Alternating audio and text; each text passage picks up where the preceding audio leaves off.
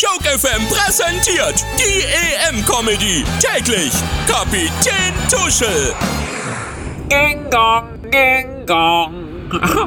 Schönen guten Tag, liebe Seniori und Senioritas auf dem Weg zum Halbfinale im Wembley Stadion.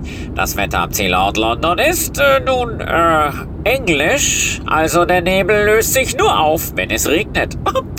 Auf der linken Seite sehen Sie bereits den Big Ben, die Turmuhr, die wie italienische Fußballer ist. Berühmt für ihr Zeitspiel, das einem echt auf den Zeiger geht.